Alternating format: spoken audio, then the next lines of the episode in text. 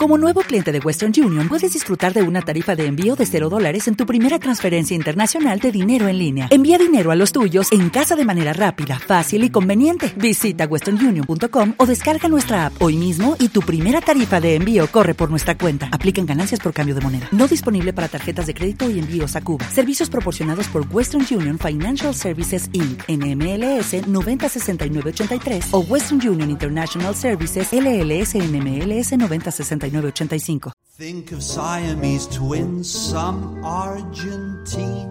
el Ring Café fue una cafetería de Viena de principios del siglo XX, donde entrenadores y amantes del fútbol profundizaron sobre aquello que los apasionaba. Hoy lo recuperamos para todos vosotros. Romantic sponges, they say, do it. Oysters down in Oyster Bay, do it. Let's Let's fall in love.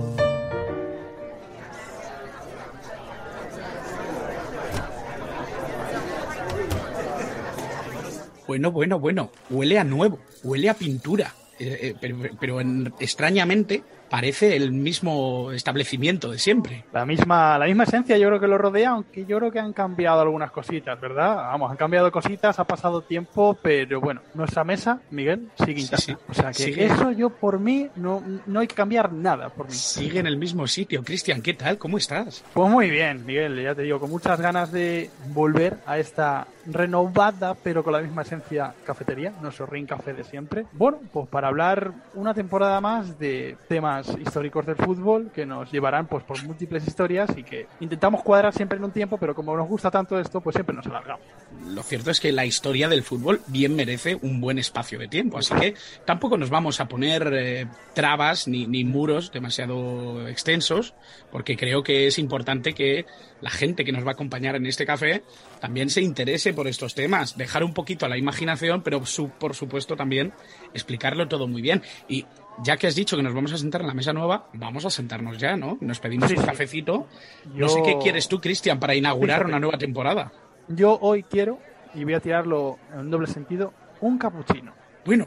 Que creo que viene a tono con el tema. Yo quiero un café expreso, que yo creo que también va por ahí. Vamos a, vamos a empezar esta temporada con dos cafés muy italianos. Exacto. Porque precisamente vamos a hablar de Italia tú y yo hemos tirado siempre por hablar de distintas realidades futbolísticas y lo cierto es que cuando hablamos de fútbol europeo, si no me equivoco, la primera temporada, la primerísima temporada de Ring Café, tú y yo nos sentamos en esta misma mesa a hablar del Bayern de Múnich, una base fundamental, una columna vertebral del fútbol europeo.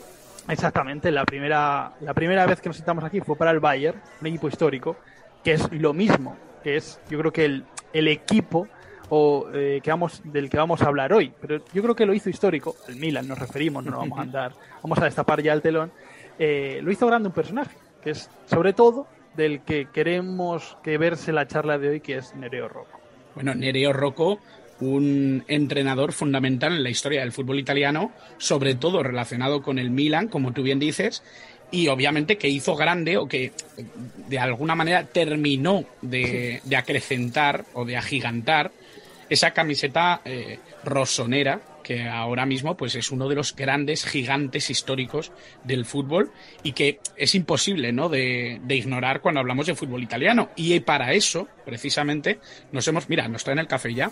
Uf, fíjate bien calentito luego se me quedará frío. Está, está maravilloso nos lo vamos a tomar frío como siempre Cristian pero como iba diciendo la idea es hablar de este Milán de un equipo que es histórico de un equipo que es importantísimo en la historia del fútbol italiano y para ello, Cristian, para que veas, he traído una voz autorizada. Que se conecta con el primer podcast que hicimos. Hombre, claro, ¿cómo no se va a conectar? Porque es que se conecta incluso con el nombre de esta cafetería. Sí, exactamente. el nombre robado, entre comillas. Claro, porque si ustedes van ahora mismo a Twitter y teclean Ring Café, puede que les surja la página que tenemos dedicada a nuestro podcast, pero es que además vais a encontrar a Sergio Vilariño, que es quien nos ha mandado un pequeño audio para dar su contribución una vez más al comienzo de esta nueva temporada de Ring Café. Si te parece, Cristian, lo escuchamos mientras le damos el primer sorbo al café. Perfecto. Nereo Rocco fue el gran pope de Catenaccio en Italia, a pesar de que rivales como Elenio Herrera intentasen apropiarse de ese arte por completo, o de que amigos como Gianni Brera, el famoso periodista, intentasen camuflarlo con pomposos nombres como aquel de línea Maginot, denominación poética pero poco acertada ya que el Catenaccio funcionaba al contrario que la línea de fortificaciones francesa. La figura de Rocco, el parón, el patrón, está muy ligada a la de Gippo Viani, que fue el introductor de la figura del libero en Italia y al que sucedió tanto en la Triestina como en el Milan. En la capital lombarda, Rocco fue capaz de crear tres equipos ganadores, con los que acumuló dos Scudetti, tres copas, dos recopas y sobre todo dos copas de Europa y la Intercontinental. Todo ello compitiendo durante la segunda década de oro del calcio, cuando los equipos italianos se permitían gastar enormes cantidades de dinero para fichar a lo mejor del mercado internacional. Por allí pululaban el Gran Inter de Herrera, la Juve de Sivori o la Roma y la Fiorentina ganadores de trofeos continentales, además del Cagliari de Gigi Riva. La consecución de estos éxitos se asentó en la filosofía de Rocco, basado en una estructura defensiva compuesta por eficaces marcadores italianos y ordenada por jugadores de jerarquía como Cesare Maldini y Karl-Heinz Schnellinger, mientras en ataque la orquesta del Milan era dirigida por Gianni Rivera, el bambino d'oro, jugador excelso, técnicamente brillante y capaz de pases imposibles, pero poco trabajador, motivo por el cual Gianni Rivera lo odiaba. Así pues, para que Rivera pudiese lanzar a goleadores como Altafini y Prati, era necesaria la presencia de jugadores de corte defensivo como Trapattoni o Lodetti, los famosos medianos, que realizaban el trabajo pulmonar al que Rivera era alérgico. Bueno, pues, mm, ¿qué te voy a decir, no? Que al final que, que Vilariño nos dé este, esta pildorita, ¿no? Para poder empezar, para echar a andar sobre Nereo Rocco, yo creo que es importantísimo. Es, vamos, es genial los apuntes de, de, Sergio de Vilariño en este, en este sentido y en todos. Y es genial también contar con él para esta, entre comillas, reapertura de la, de la cafetería, como ya contamos con él con, con el podcast eh, de estreno del Bayer. Y es que, fíjate, tengo delante eh, el capuchino y yo creo que voy a abrir ya el, melón, aunque ya, aunque ya lo ha abierto Vilariño, con, con Nereo Rocco. Y es que, fíjate, me he traído aprendida la lección. Aunque y en contra de lo que pensaba yo, ¿te parezca que el, el capuchino es un café italiano? Se dice que tiene origen austriaco. y es igual que la familia, mejor dicho, el abuelo de Nereo Rocco. Que a mí me parece esto muy jugoso y muy. Una casualidad esta del destino, que es que Nereo Rocco, la familia de Nereo Rocco, está conectada con Austria y es también precisamente donde más o menos se comienza, evidentemente, donde está el Ring Café, de, donde nace estos, estos cafés, donde la gente se eh, juntaba para hablar sobre fútbol, pero en un país vecino es donde surge la idea, el, conato de lo que luego será conocido como Catenaccio, que es en 1968 con Suiza, con, con Karl Rappan. Fíjate que es que está todo conectado. Sí, sí, sí, todo conectadísimo. Y es que, eh, fíjate qué paralelismo más bonito, ¿no? Conectar eh, Austria-Hungría, que es la nación en la que empieza a nacer la familia Rocco, por así decirlo, y también juntar el comienzo de este bueno de esta forma de entender el fútbol que es el catenaccio una forma de entender el fútbol que a pesar de que ha sido heredada de manera majestuosa y con mucho éxito como vimos en, en Milán en particular, no solo en el Milán, sino también en el Inter, lo vamos a ir hablando. Creo que Italia lo hace suyo, pero como tú bien dices, lo no sé si inaugura, ¿no? Porque en esto de los comienzos es difícil sacar nombres. Lo inaugura Calrapan con el Berrú en Suiza. Algo que es bastante eh, interesante, ¿no? Es algo importante tener en cuenta que esto empieza, o, esto da sus primeros pasos, en el Servet suizo, un equipo que ya en los años 30 empieza a manifestar eh, este tipo de, cambios tácticos que nos encaminan a lo que va a ser un poco nuestro protagonista de hoy. Sí, porque eh, ese nacimiento, ese protocatenaccio, vamos a llamarlo, ese berrú, ese cerrojo que nace de, de Karl Rapani y del de Servet suizo y también de la Suiza del 38, eh, sobre todo, y llega hasta, hasta el día de hoy, que el catenaccio es una estrategia mm, futbolística que se define por el uso de un libero, de un jugador que tiene la función de libero también con otros tres o otros acompañantes que marcan al hombre y que es verdad que están por delante de él, que es el encargado, es la red de seguridad, es, un, es una posición tan especial como, diría yo, como la de portero.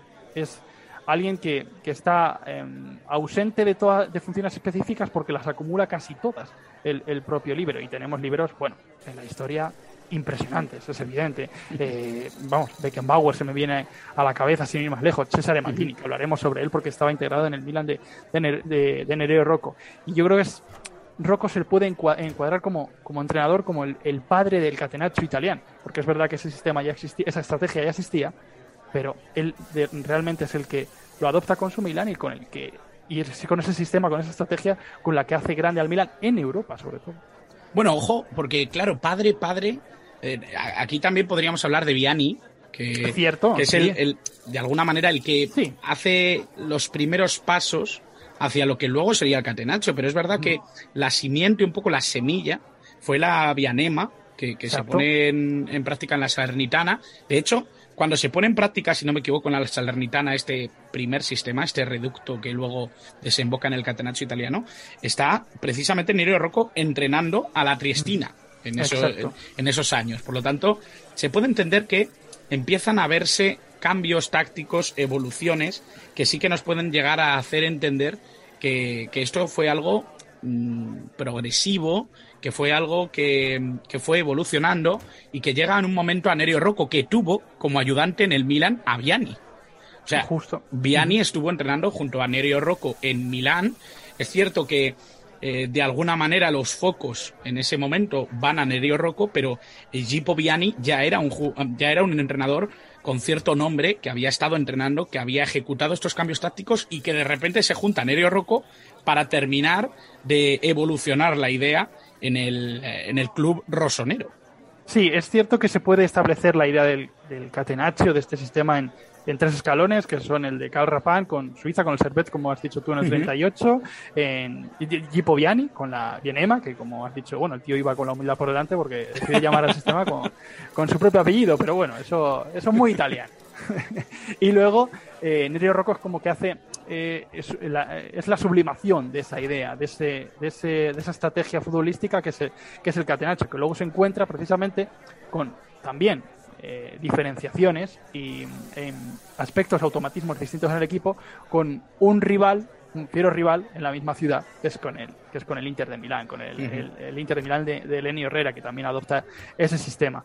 Yo creo que a partir de ahí se puede establecer de esas conexiones que tú has dicho, de tener a Nereo Rocco y Gipo Viani en el mismo equipo técnico, luego también Nereo Rocco está en el, en el, en el equipo técnico de la, no como primer entrenador de la selección italiana que queda cuarta en los Juegos Olímpicos del, de 1960. Ahí se van fraguando, yo creo, las ideas de un Rocco que como futbolista es verdad, no llegó a destacar en demasía, era un jugador atacante, pero que con el paso del tiempo se fue, fue retrasando su posición, sobre todo también por el gran físico que tenía, un jugador de casi un 90, eh, y a partir de ahí es cuando, sobre todo de entrenador, cuando llega al Milan, empieza a tener, a acumular los focos de, básicamente, de, como por, su, por el equipo que montan en el, conjunto rosonero. Bueno, la verdad es que eh, esos pasos, de alguna manera, sí que empujaron un poco a Nerio Rocco a convertirse en un entrenador mítico dentro del Milán. Es cierto, como tú bien has dicho, que no fue un futbolista exitoso, pero sí que estuvo por varios equipos que le llevaron a, ganarse de alguna manera el respeto, eh, no solo en clubes, sino también, como bien ha dicho Cristian, también metido en el, en el eh, cuerpo técnico de la selección italiana, no solo la, mundialista, sino también la olímpica. Y en ese sentido, también eh, creo que hay que hablar de la importancia que tiene, el contexto histórico que tiene el fútbol italiano que surge un poco y que acoge esta idea. Y es que hay tres factores, precisamente hemos escuchado a Sergio Vilariño ponernos un poco en antecedentes. Hay una charla de Sergio Vilariño con David Mata y Chema R. Bravo en, eh, nuestro querido código Cambridge, eh, Cristian, en la que dan tres, dan tres cuestiones que me parecen fundamentales a la hora de entender por qué Italia se ve tan relacionada con el catenaccio, con esta forma de defender o esta forma de atacar eh, o esta forma de intentar utilizar la defensa como arma eh, imprescindible. Y es que hay tres cuestiones, las voy a leer en un papel que tengo aquí delante. Una es que eh, Superga lo cambia absolutamente todo. En 1949, con ese accidente aéreo del que hemos hablado precisamente en Ring Café, Segundo programa, hay que recordar. Exactamente. falla la memoria. Lo cambia absolutamente todo. Porque no solo era una Italia que venía de la Segunda Guerra Mundial, una Italia debilitada, una Italia eh, que de alguna manera sí que tenía impreso dentro de sí misma eh, la idea de, haber perdido ¿no? una guerra mundial, eh, ese sentimiento de derrota, sino que también en ese accidente aéreo se pierde muchísimo talento que en los próximos años hubiera probablemente dominado o discutido o competido en el fútbol mundial de manera asombrosa. Eh, estamos hablando de una de las mayores generaciones, si no la mejor, de la historia de Italia, que se pierde casi de golpe en, la colina de Superga. ¿no? Yo creo que esto es algo que hay que tener muy en cuenta. Y hay otra cosa que a mí me gusta mucho de lo que hablan Vilariño, R. Bravo y, y Mata, que es que dicen que es un país tradicionalmente invadido. Tiene ese sentimiento defensivo desde eh, esos asedios en la época de Garibaldi, esa sensación de tener que defenderse ante el invasor, de alguna manera siempre ha emparentado a Italia con ese sentimiento de defensa ante el agresor. Y en ese sentido, creo que es bastante interesante, ¿no? Que a mí me gusta tanto el contexto, sé que a ti también, Cristian, el intentar envolverlo todo en, en, lo que es. Creo que históricamente incluso había una predisposición a que se entendiera Italia como una nación que estuviera apegada, ¿no? A este modelo defensivo. Es interesantísimo lo que cuentas porque eh, es evidente que para quien no haya escuchado esto, que se acerque primeramente al, programa o a esta eh, materia del Milan, de, de, Italia, del Grande Torino, de todo lo que es la evolución futbolística de Italia eh, desde, bueno, desde el principio de siglo hasta, hasta los años 70 o 80, eh, con esto que tú has comentado de la charla, es verdad que se pueden hilar bastantes, bastantes cabos. Y es que como comentamos tú y yo muchas veces, el contexto, el punto geográfico, la cultura, todo eso es lo que eh, eh, forma un estilo o conforma un estilo futbolístico propio. Eh, pasó a principios, bueno, el nacimiento del fútbol en Sudamérica, cuando bueno, los ingleses y los escoceses trasladaron allí su fútbol. Pasó entre Escocia e Inglaterra. Cada, cada lugar tiene su propio estilo futbolístico y, lo, y lo, lo, amolda, cuando recibe el fútbol, lo amolda a su propia idiosincrasia, a su propia personalidad. Y en Italia puede es muy, es muy interesante lo que comenta de, de, de, país tradicionalmente invadido, sobre todo por ese carácter, ¿no? Que, que ya intrínsecamente, tal vez como, como bueno, como complejo se, se le presupone Italia, que es un país futbolísticamente que es muy bregador, ¿no? Muy, entre comillas, como Uruguay en Sudamérica. Un, país muy luchador, no tanto, y sí que ha tenido muchísimos jugadores eh, ligados con lo técnico, sino un jugador, un, un, equipo más, un fútbol más defensivo, evidentemente el Catenaccio lo marca todo, pero es verdad que se tiende a pensar eh, que el Catenaccio es pura defensa. Pero es que, por ejemplo, este Milan eh, tenía eh, como punta, eh, como, como piedra angular, vamos a decirlo, a Henry Rivera. Y eso, claro, de defensivo, y, podía hacer, tiene poco. Y, podía hacer lo que le diera la gana. Era un jugador carente de normas, era un jugador que al que Nerio Rocco entendía su talento y le daba la libertad para moverse por el campo como le diera la gana. Es cierto que era un jugador además tildado de vago en muchas ocasiones, un jugador al que eh, prácticamente le, sobraba lo de, lo de correr, otros trabajaban por él, es cierto que, había jugadores que, le protegían, ¿no? y, y, es cierto que, eh, fíjate que tú has eh, tocado la, la, figura de Maldini, ¿no? Un, jugador que fue especialmente importante en este Milan de Nero Rocco, quizá más ligado a la figura de, del Catenaccio, quizá más ligado a la idea eh, primordial de Nerio Rocco como entrenador y o de Gianni Viani también, pero perdón, de Gipo Viani también, pero sí da la sensación de que eh, de alguna manera se han borrado esas luces ofensivas que existían dentro de estos equipos para dominar en Europa. Porque sin eso probablemente no, no, hubieran sido tan diferenciales. Claro, es que si ahora mismo nos ponemos a reflexionar, em, que es muy difícil, evidentemente es una pregunta que yo creo que no tiene solución, pero que, ¿qué jugador es más, em, es más clave, es, es, el, el, más, más importante dentro del sistema de Nere Rocco, el catenaccio de Nere Rocco que, impone en el Milan? Eh, ¿Cesare Maldini o, o Gianni Rivera? Claro, ya el hecho de, seguramente, porque yo no sabría contestarte, el hecho de no saber contestar a esa pregunta evidencia que no es un sistema puramente defensivo.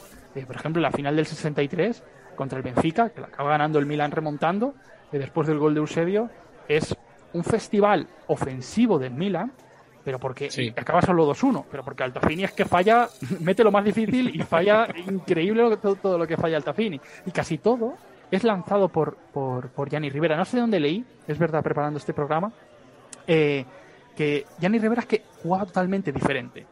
Todo lo entendía como actualmente también se entiende el fútbol, era pase vertical, recibía el balón, pase vertical, espacio para la carrera de, de, de Altafini, apertura a banda, por ejemplo, a, para que Mora desbordara, que era otro de los jugadores más adelantados, también un poquito más escorado a banda. Eh, Gianni Rivera era, era el, el, bueno, el arquitecto de, totalmente que, que hacía bueno, que hacía buena el sistema defensivo que tenía ese, aquel Milan. Y es tan tan importante como el propio Cesare Maldini, como el propio eh, Giovanni Trapattoni, como, como cualquier jugador defensivo que se te pueda ocurrir de aquel equipo. Bueno, un, un, entrenador que a través de estos jugadores, a través de este equipo y con la camiseta rosonera, eh, dominó Italia, eh, conquistó eh, varios torneos eh, nacionales, no solo en los años 60, sino también en los años 70. Es importante también entender que gana la Copa de Europa en sí. unos momentos en los que hay muchísima competencia, en los que ahora mismo está surgiendo, para que nos hagamos la idea, el fútbol total en Países Bajos, están empezando a poner las piedras en el dominio setentero de los alemanes, del Borussia Mönchengladbach, el propio Bayern de Múnich. Creo que es una época bastante interesante para ahondar en ella y en la competencia que existe entre varias naciones que empiezan a dominar el fútbol. Sí, porque hasta, hasta el triunfo del Milan en la temporada 62-63 en la Copa de Europa, eh, el trofeo, la competición había tenido eh, dominio ibérico, con uh -huh. Benfica y con Real Madrid. Correcto. Eh, prácticamente. O sea que. Y, y, es justo como comentas, en esos años, ya sobre todo del 63 al 69, que es la segunda Copa de Europa del, que consiguió el Milan, con Nereo Rocco, uh -huh. con la segunda etapa, es verdad que se empiezan a fraguar, ya están fraguando lo, las nuevas escuelas de fútbol de, que van a regir sobre todo en los años 70. Son Alemania y, y Países Bajos principalmente eh, en, en, los equipos reflejados en los equipos del Bayern de Múnich y, uh -huh. del, y, del, Ajax. De hecho, ya en la del 69, el Ajax pone la primera prueba, eh, la primera piedra, perdón. Que, que, es verdad que recibe un severo correctivo con el hat-trick de Prati y de, y, y de, de aquel Milan que era imparable, pero esa, esa final perdida, yo estoy seguro de que es el, el, impulso que necesitaba el Ajax para luego ya en, eh, a, a, principios de los 70, porque el año siguiente la gana el Feyenoord, que es también sí. eh, algo curioso. Y un gran impulso también. también un gran impulso. un sí, gran recibe, impulso. Eh, decide, recibe con dos derrotas, la segunda más anecdótica, porque es verdad que es la victoria del Feyenoord, pero es una derrota. Eh, recibe el impulso de para luego después dominar, eh, evidentemente, uh -huh. el, el, el, viejo continente. Pero es como dices, es una época muy interesante porque no hay un dominador claro. El, el Milan, que podía haber sido dominador eh, y, y, ganador en bastantes más ocasiones de las que fue la Copa de Europa, se cruza con el Inter, que es, es. sus rivales en, en, su propio país, y es verdad que el Inter acaba ganando otras dos, con el Enio Herrera, y yo creo que eso también priva un dominio rosonero, pero que sí hay un dominio evidentemente milanista en la Copa de Europa en esos años. Sí, sí, es que eh, ya no solo es el dominio de un propio club, es el dominio de una idea, ¿no?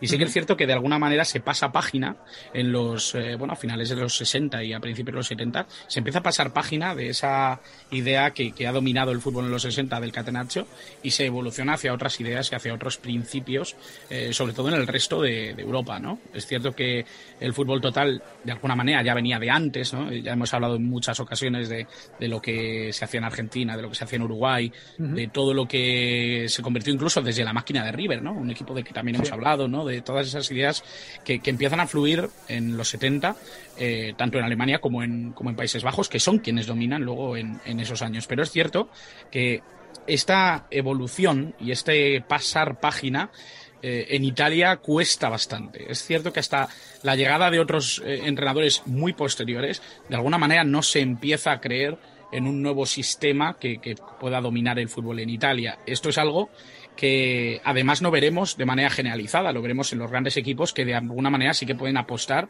eh, e influir eh, con fichajes muchas veces o con entrenadores que tienen otra idea en, en, esa propia, en ese propio cambio, ¿no? Pero lo que vemos aquí, y sobre todo apoyándonos un poco en la figura en la que queremos centrarnos hoy, da la sensación de que Nereo Rocco encuentra un antagonista perfecto en, en Elenio Herrera, ¿no? Y sobre todo se reparten un poco el poder en Italia entre ese Inter de Elenio y, este Milan de Nereo. Yo creo que en esa eh, en ese combate, por así decirlo, creo que vemos algo que es muy especial Creo que se ha hablado mucho del Inter de Lenio Herrera, de lo que consigue, de, ese dominio brutal eh, que imponía a sus equipos, en muchos casos también con un carácter bastante, bastante particular, pero creo que se ha hablado menos, de alguna manera, de la influencia que, tenía Nereo Rocco. Hay, hay una anécdota muy interesante que cuenta Enrique González. Eh, en, un artículo en El País hace, hace ya un tiempo. Me gusta mucho porque es una anécdota que habla de, de una parte más humana de Nerio Rocco. Nerio Rocco, a pesar de que puede tener esa, e, ese paralelismo con la figura de Lenio Herrera, tenía una personalidad muy distinta. Era un tipo muy cercano con sus jugadores, que bromeaba en las duchas, lo cuenta el propio Enrique González, que entraba, que, que se duchaba con ellos, que, que se dejaba hacer bromas. Eh, eh, hay, hay, un, hay, un, hay una historia particular que me parece muy divertida, que eh, él siempre preguntaba cuando alguien perdía el balón arriba en el, en el campo, eh, si no había identificado al jugador, preguntaba a su segundo entrenador quién había sido y, le respondía Giovanni, entrenador. Y él no sabía exactamente a quién se refería, pero le decía, vai van fanculo, Giovanni, y, gritaba al campo. Es un poco una personalidad completamente distinta a lo que conocemos precisamente de Lenio Herrera, ¿no? Un, un antagonista total, ya no solo desde el punto de vista eh, de, ser el equipo rival y, máximo oponente del Milan, ese Inter, sino también desde el punto de vista particular de cómo trataba en el vestuario a los jugadores, de cómo imprimía su idea y de cómo conseguía luego resultados a través de una relación completamente distinta. Sí, totalmente. Es que eh, está claro que nos eh, fijamos en dos equipos, como tú has dicho, que son rivales de, desde su propio nacimiento, Milan e Inter de Milán, eh, que utilizan una idea, bueno, vamos a decir una estrategia, el catenaccio, que la misma idea, pero evidentemente no se utiliza de la misma manera y con muchísimos matices entre ellos. Y uno de ellos, es evidente, eh, es la forma de dirigir el vestuario.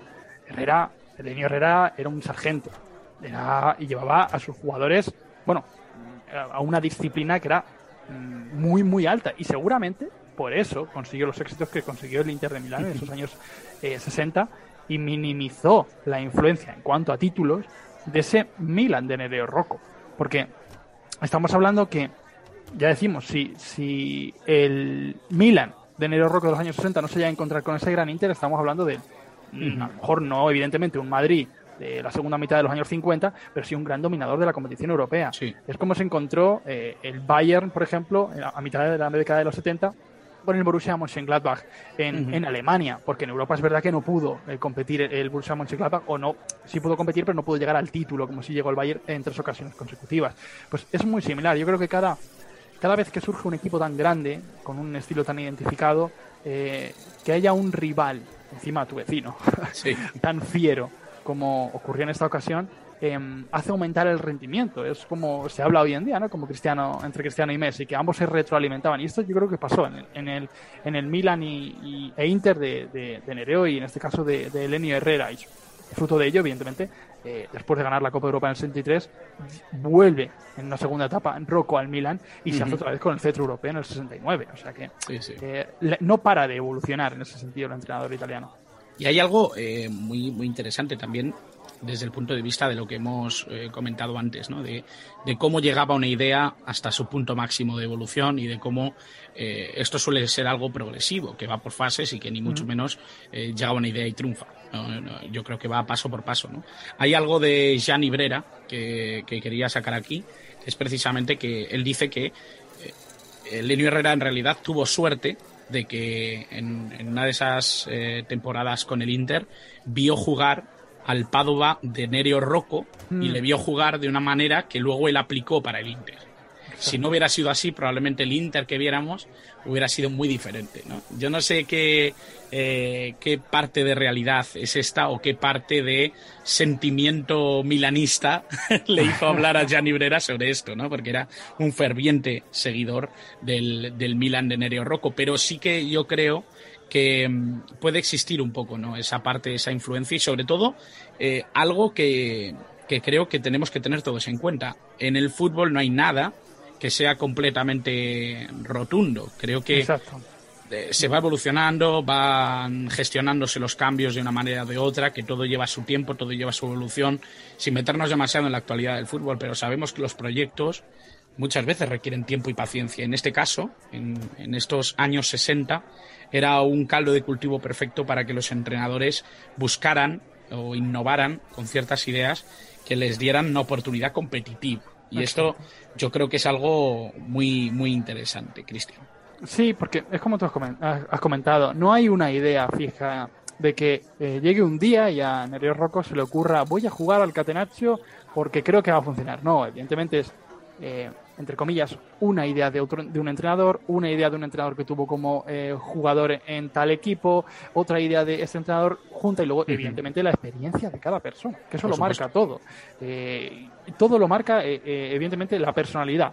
Y Rocco bebió tanto de, de, bueno, de, por ejemplo, de Gipo Viani, con, con la Vianema, evidentemente también contó con los recursos que contó en ese Milan y es evidente que no podía llevar tampoco una idea tan mm, tan al extremo como a lo mejor sus antecesores o como él mismo podía haberla querido llevar. Fruto de eso, volvemos al tema. Eh, Gianni Rivera era el más em, beneficiado, creo yo, de, del gran trabajo que tenía ese Milan atrás.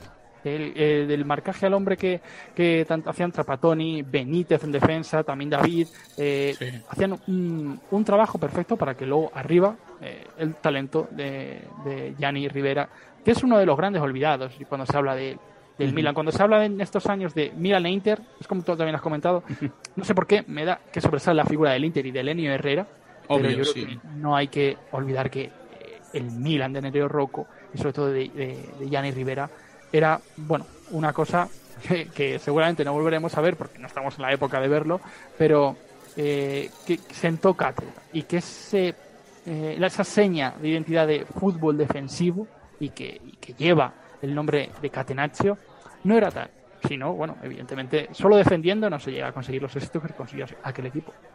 Hay una frase, y con esto si quieres concluimos, Cristian, creo que mm, engloba un poco todo lo que, todo lo que estamos comentando. Una de ellas, eh, una de las frases que yo creo que de alguna manera cierra un poco con lo que es la voluntad del Catenaccio desde su propia gestación hasta su nivel más alto, ¿no? probablemente en alguno de estos dos equipos, que es que el Catenaccio es el argumento del equipo débil para intentar igualar fuerzas y competir al equipo fuerte. Y en ese sentido, y, con esa eh, sentencia, me da la sensación de que yo creo que la gente habrá disfrutado un poco de este... Que le pique la curiosidad. Exactamente, y que siga buscando, y que siga buscando, y que rasque por un ellos mismos esta historia, básicamente. Eso es. Así que, bueno, al final, yo sí que me he tomado mi expreso, pero es que es mucho más pequeño que el tuyo. Yo lo llevo a la mitad, pero bueno, como siempre, chupito rápido y, fuera. Perfecto. Quería aprovechar estos últimos eh, segundos, y creo que tú además estás muy implicado, Cristian, eh, ya te voy a decir que voy a pagar yo este café, pero. Bueno, pues entonces me toca pagar a mil segundos, que no llega dentro de poco, desde luego. quiero, quiero aprovechar estos pocos segundos para agradecer eh, la, la constancia, sobre todo el cariño que nos ha dado la gente, ya no solo al saber que volví a Ring Café, sino también cuando, bueno, por razones que, que no vienen al caso y que realmente los que estamos dentro conocemos perfectamente, eh, Balón de Profundidad tuvo que, tuvo que cerrar su, su puerta, ¿no? Tuvo que cerrar el proyecto y tuvo que hacerse a un lado para dejar que de alguna manera nosotros, como Ring Café, siguiéramos volando solos.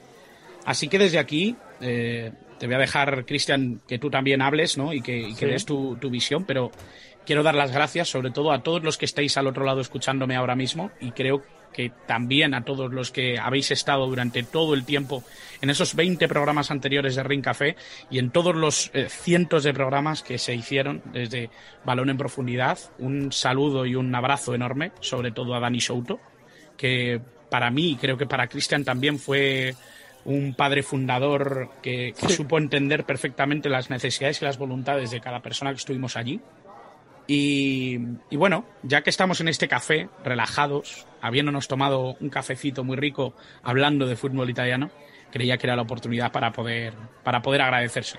Sí, yo suscribo cada palabra que has dicho, cada agradecimiento tanto, bueno, a, la idea, a la cabeza de Dani Souto en este sentido, por, por bueno, por habernos dejado, eh, dado la oportunidad de expresar lo que realmente em, queríamos expresar en el momento, bueno, en el que es verdad que hay y había un, un gran torrente de información deportiva, de, de, de algo que de verdad me enorgullece, pero contarla a nuestra manera. Una, una manera que siempre, en la que siempre nos apoyó, desde luego, eh, Dani. Y vamos, a mí en ese sentido, entiendo que a todos nos hizo estar como, como si estuviéramos en nuestra casa y además em, nos permitió conocernos. Es decir, que básicamente eso es para mí también lo más importante. Que luego se crearon unos vínculos muy, muy, muy chulos y por eso, por ello se lo agradezco. Y por eso yo creo, Miguel, que hay que tratar de convencerle de que se tome un café con nosotros aquí un día. Hombre, yo creo que, yo creo que sería, diga- sería fundamental. Aunque, aunque diga que no es, que no, a ver, que no, que no tratemos temas muy alejados en el tiempo, un mundial, por ejemplo, que todo el mundo lo ve, más, más de actualidad, que la haya visto, que recordemos todos, y así echamos un café. La excusa es tomar el café. La excusa es tomar el café, así que lo hago extensivo. Cristian, ya se, le invito desde aquí, porque sé que nos va a escuchar. Así que eh, las puertas abiertas del Ring Café, como siempre, obviamente. Y las puertas abiertas a todos los que se han tomado el café hoy con nosotros, que espero que se hayan sido muchos. El café, la verdad es que estaba a reventar. Se nota que el Ring Sí. Café ha llamado mucho la atención de la gente, así que esperemos que la próxima semana sea igual. Así que, Cristian, ya pago yo, pero te Vale. doy un abrazo muy grande. Muchas Igual. gracias por estar otra vez charlando conmigo y tomándote un café. Gracias a ti por, por de nuevo haberme invitado al café, estar los dos juntos y sobre todo apostarnos estas, estas charlas tan que a nosotros nos gustan tanto y que acompañamos con un buen café siempre. Pues si te parece, en una semana nos volvemos a abrir y volvemos a charlar. Perfecto, ya te digo que sin problema. Un abrazo muy grande, Cristian. Un abrazo. their wish, do it. Even lazy jellyfish do it. Let's do it, let's